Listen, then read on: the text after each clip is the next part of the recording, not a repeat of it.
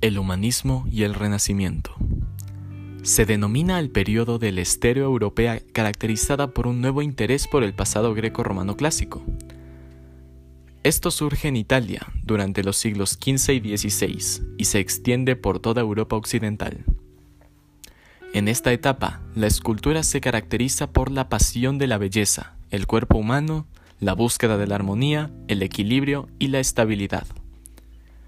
Los representantes de la escultura son los artistas más reconocidos de la época, los cuales son Donatello y Ghiberti. Donatello es un gran inventor, porque trata de diferentes temas y técnicas al utilizar distintos materiales. Él tiene un cambio total con la escultura gótica. Ahora hablemos de pintura.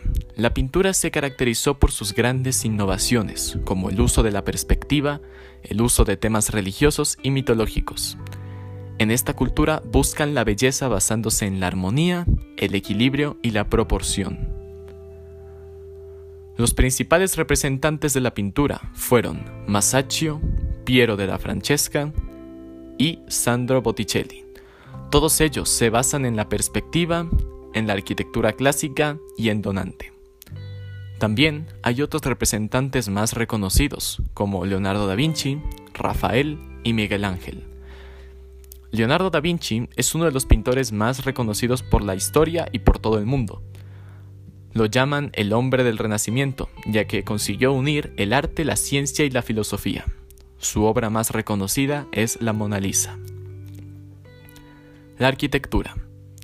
Se inicia en Florencia, Italia, y se retoman los conceptos greco-latinos como el uso del arco de medio punto, y también columnas conocidas como jónicas, dóricas y corintias.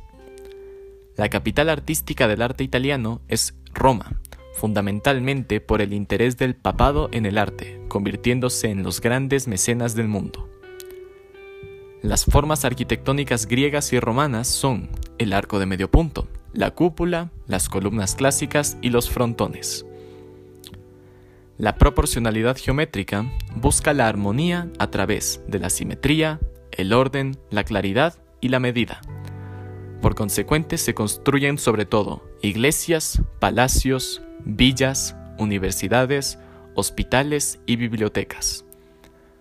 Los arquitectos más importantes de la época son Filippo Brunelleschi y León Battista Alberti. Obras del Renacimiento. La cantidad de obras que se realizaron en el Renacimiento es muy extensa, pero estos pueden ser un ejemplo la Capilla Sixtina, la Escuela de Atenas Rafael, la Última Cena de Leonardo da Vinci y la Piedad de Miguel Ángel. Cabe recalcar que en el humanismo y renacimiento está la Edad Moderna, que es la nueva forma de entender el mundo donde hay grandes cambios. En los medios de difusión están imprentas, academias y universidades.